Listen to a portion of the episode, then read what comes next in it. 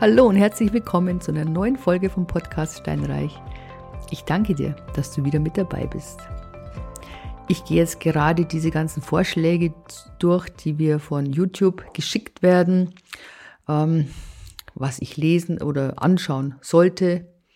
Und ich muss sagen, das ist schon frustrierend. Wie weit steigen die Preise noch? Was treibt die aktuelle Inflation? Krise oder Crash? Ist PV äh, wirklich so rentabel? Ist es wirklich so schlimm hier? Darüber spricht niemand. Die meisten Menschen haben keine Ahnung, was auf sie zukommt. Äh, negativ, negativ, negativ. Also da ist jetzt ehrlich nichts dabei, Vielleicht habe ich irgendwie die falschen Hacks eingegeben, keine Ahnung, aber es ist nichts dabei, wo ich sage, hey, ja, hört sich gut an. Die große Krise kommt erst noch. Das Ende des Dollars. Dollar so schlecht wie nie. Also ich dachte immer, der Euro ist schlechter als der Dollar, aber okay, gut. Immobilien vor dem Kollaps. Droht uns ein Immobiliencrash. Bauzinsen explodieren. Stimmt. Aber immer noch im Mittel niedrig. Hauskauf immer schwerer. Eigenheim unmöglich für Familien. Inflation enteignet breite Bevölkerungsschichten und so weiter und so weiter. Also es ist wirklich frustrierend, wenn man sich das anschaut, was einem vorgeschlagen wird. Und ich glaube, es ist noch viel frustrierender, wenn ich mir das alles anhören müsste und anschauen müsste. Also, tu es nicht. Du bist das Produkt deiner Gedanken. Und wenn man sich sowas reinzieht und auch so negative Bücher liest oder sonst irgendwas, das hat Auswirkungen auf dich und das solltest du nicht machen. Es ist gerade eine schwere Zeit, das wissen wir alle. Das, ob das jetzt die Nebenkosten sind, ob das die, die Kriege sind, ob das die ganze Welt ist, die ganze Welt brennt. Im wörtlichen wie im übertragenen Sinne. Aber dennoch, überleg mal, was bringt dir das jetzt, wenn du den Kopf in den Sand steckst, wenn du sagst, oh Gott, die Welt ist schlecht und wir gehen alle unter und was weiß ich. Es ist eine Krise und wir werden damit umgehen. Und aus Krisen kann man durchaus gestärkt hervorgehen. Und Krisen gehen vorbei. Es geht alles immer vorbei, auch das Schöne. Und eben auch die Krisen. Du bist letztendlich das Produkt deiner Gedanken.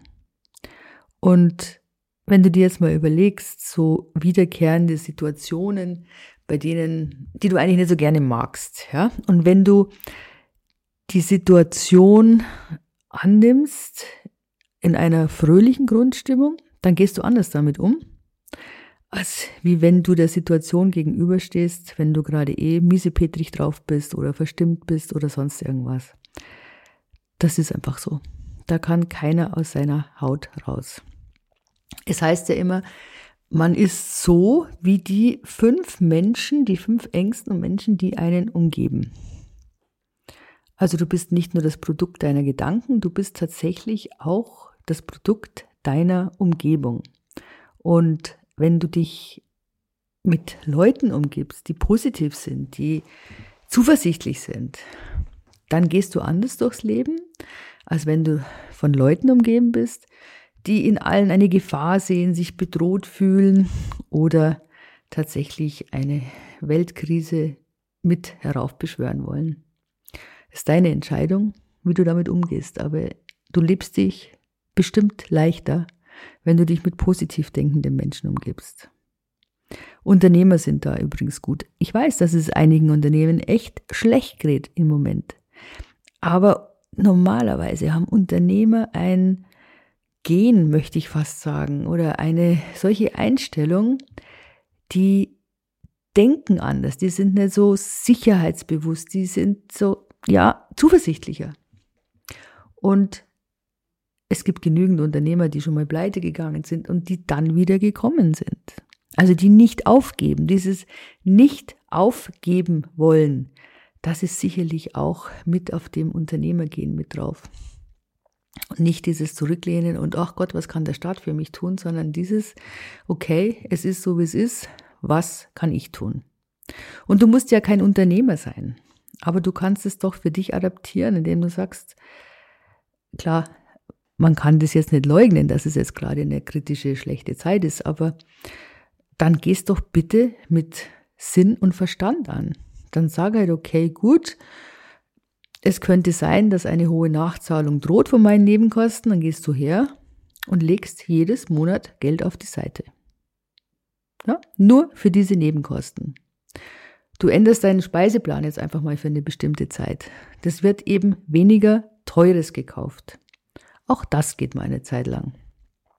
Einfach ganz aktiv mit der aktuellen Situation umgehen.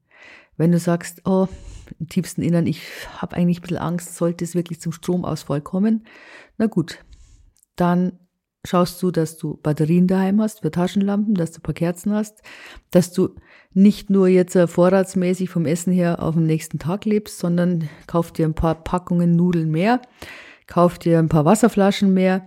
Das hat alles im Keller Platz. Du musst da jetzt nicht irgendwelche großen Wahnsinnsvorräte anlegen.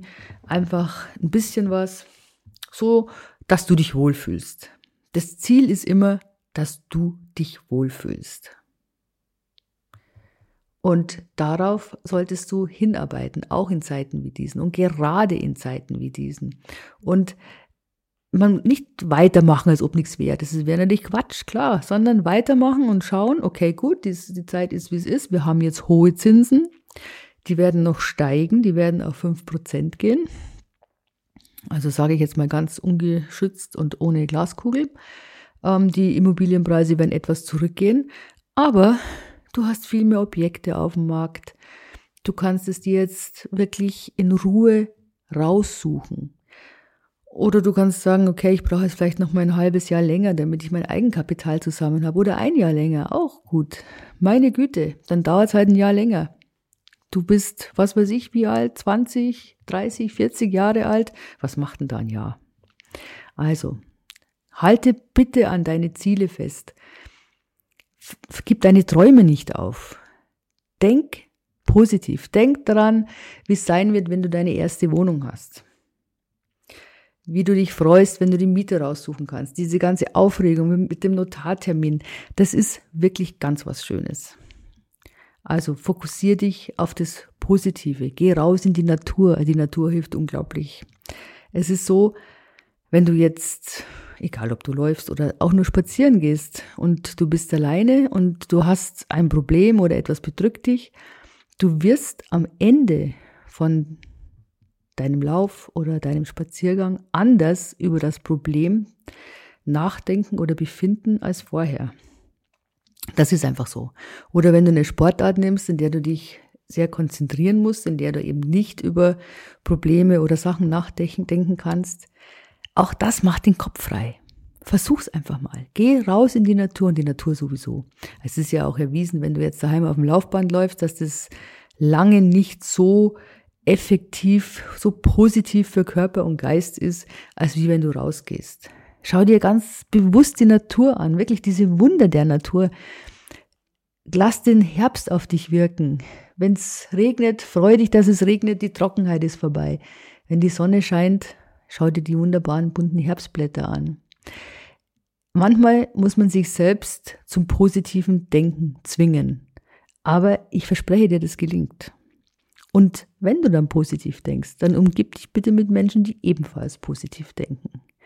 Mach dein Ding, lass dich nicht beirren von irgendwelchen Weltuntergangsdespoten oder sonst irgendwelchen Leuten. Ja, schau meinetwegen keine Nachrichten mehr an, die Welt ändert sich deswegen auch nicht, ob du schaust oder nicht. Denke positiv, bleib mit dabei, halte bitte an deinen Zielen, halte an deinen Träumen fest, denn es wird vorübergehen und ich weiß es ganz bestimmt. Irgendwann wirst du dastehen, ganz stolz mit deinem neuen Grundbuchauszug in der Hand und wirst dich freuen, dass du eine Wohnung gekauft hast. In diesem Sinne, halte die Ohren steif, wir hören uns.